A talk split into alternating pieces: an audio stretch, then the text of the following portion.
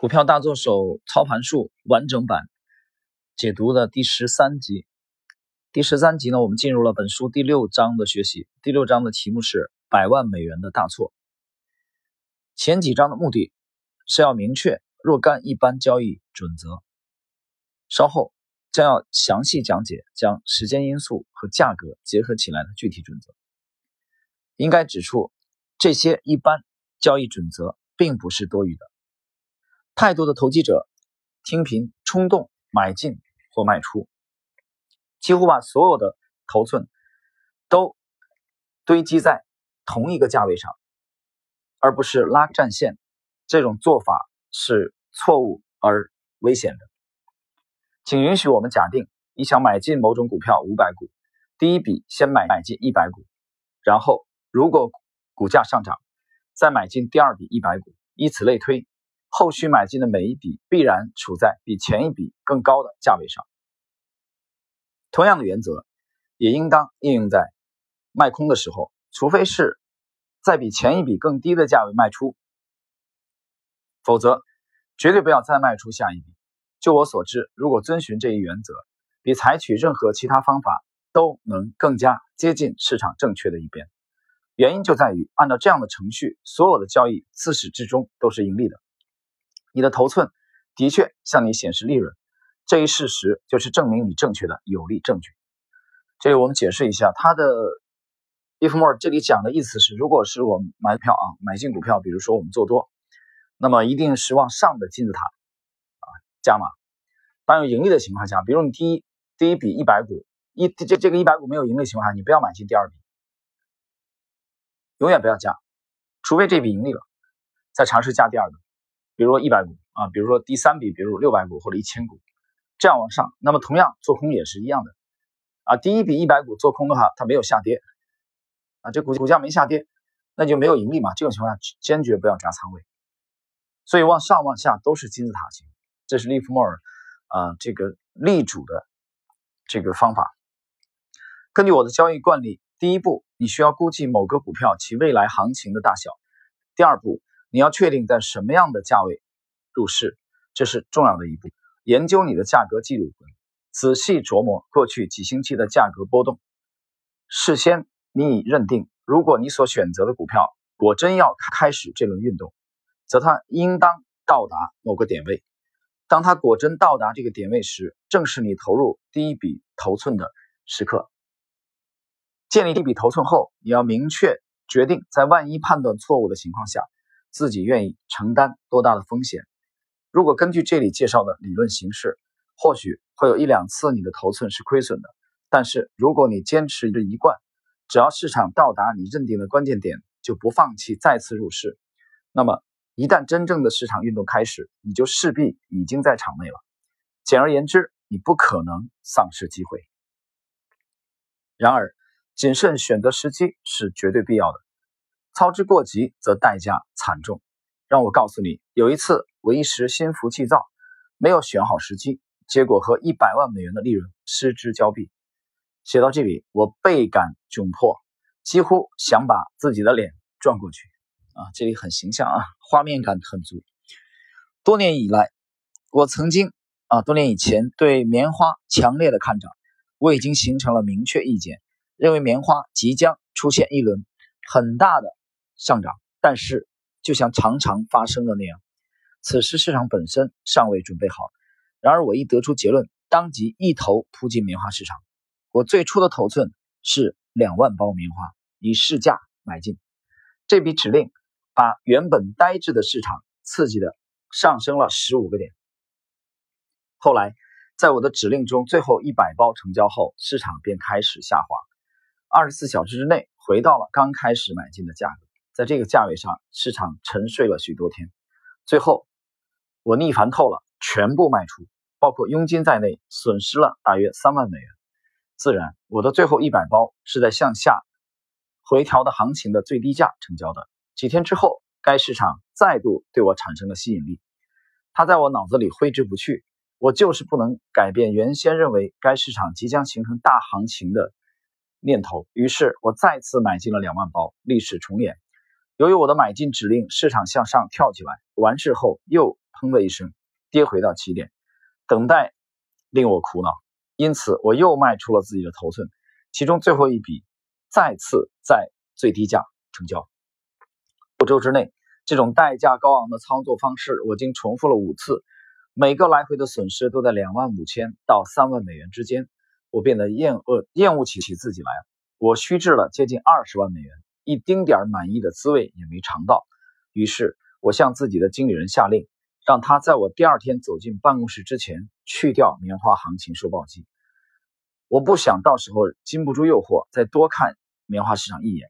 这件事实在令人郁闷。然而，在投机领域，无论何时都需要一个清醒的头脑。这种情绪显然无于事无补。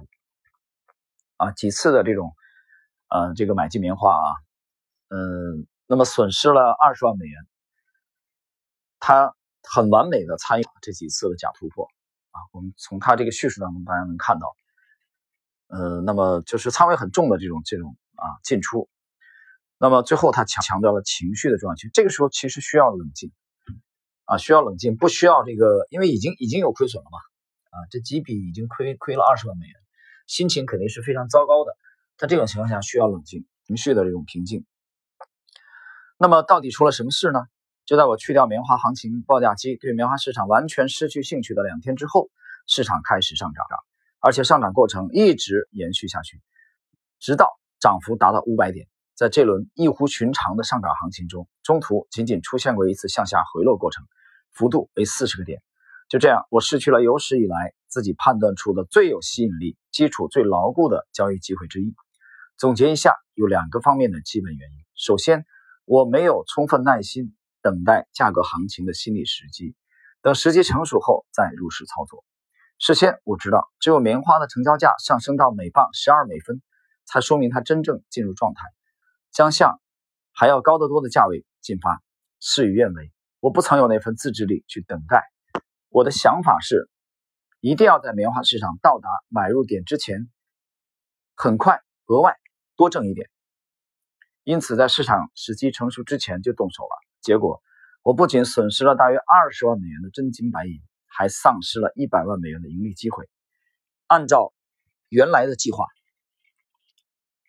我准备在市场超越关键点之后，分批聚集十万包棉花的筹码。这个计划早就刻在我的脑子里，如果依计而行，就不会错失这轮行情盈利两百点左右的机会了。其次，仅仅因为自己判失误，就纵容自己动怒，对棉花市场深恶痛绝，这种情绪和稳健的投机流程是不是不相这个匹配的？我的损失完全是由于缺乏耐心造成的，没有耐心等待恰当时机来支持自己预先形成的意见和计划。呃，那么利弗莫尔的这个回顾啊，这次是失误了。这次第一点是啊，很急躁的重仓去参与了几次假突破啊，被假突破左右打耳光，亏损了二十万美元，结果心情极度糟糕，那就非常厌恶棉花，干脆行情报价机也不看了。结果不看了两天之后，棉花真正的突破了啊！结果他丢掉了啊这个大的机会，所以非常非常可惜。那么他在反省啊，反省这一次的这个操作，犯了错误不要找借口。很久以前我就学会了这一课，所有的同行都应当学会这一课，坦白承认错误，尽可能从中中汲取教训。我们都明白什么时候自己是错误的，市场会告诉投机者什么时候他是错误的。因为那时他一定正在赔钱。当他第一次认识到自己是错误的时候，就是他了结啊出场的时候，应当接受亏损，尽量保持微笑，研究行情记录以确定导致错误的原因，然后再等待下一次大机会。他所关心的是一段时间的总体结果啊，这点讲的非常好啊。他他所关心的是一段时间的总体结果，就是你你不能这个就只是逐一的每一笔的这种啊，因为其实。这个再犀利的交易员，进攻犀利的交易员，他也不可能每一笔全都是盈利的。所以，考察总体一段时间的总体结果啊，这是一个很好的标准。那么，我们来看啊，今天的第四十三集的最后的一小段的内容啊，也是第六章的百万美元大错的第一部分的最后的内容。甚至在市场告诉你之前，就能先知先觉地感觉到自己是错误的。这是一种相当高级的判断力，这是来自潜意识的秘密警告，这是一种来自投机者内心建立在市场历史表现之上的信号。有时候，它是交易规则的先遣部队。呃，那么这里他讲的先知先觉啊，先知先觉，我觉得其实是经验的积累了啊。由于你的实盘操作经验很丰富啊，由于你的这个盘感啊，这种这对图表的这种理解啊，对趋势的这种判断，这这是经过常年的这种职业交易啊，实盘交易，模拟交易是没用的。同时呢，也是对市场上这个啊不离不弃的这种大量的经验的积累，这个形成的这种本能啊，这个像作者刚才讲的。啊，讲的这种判断力啊，利弗莫尔这里强调的这个相当高级的判断能力，这个判断力其实是长期的训练出来的啊。那么具体怎么去理解啊？他说他的是这是交易规则的先遣部队，这种呃其实有啊预警的这种啊作用。那么在下一集第十四集当中啊，我们将继续介绍第六章百万美元大错的后半部分内容，它具体来啊详细解释啊这种判断力。好，我们今天第十三集的内容就到这里。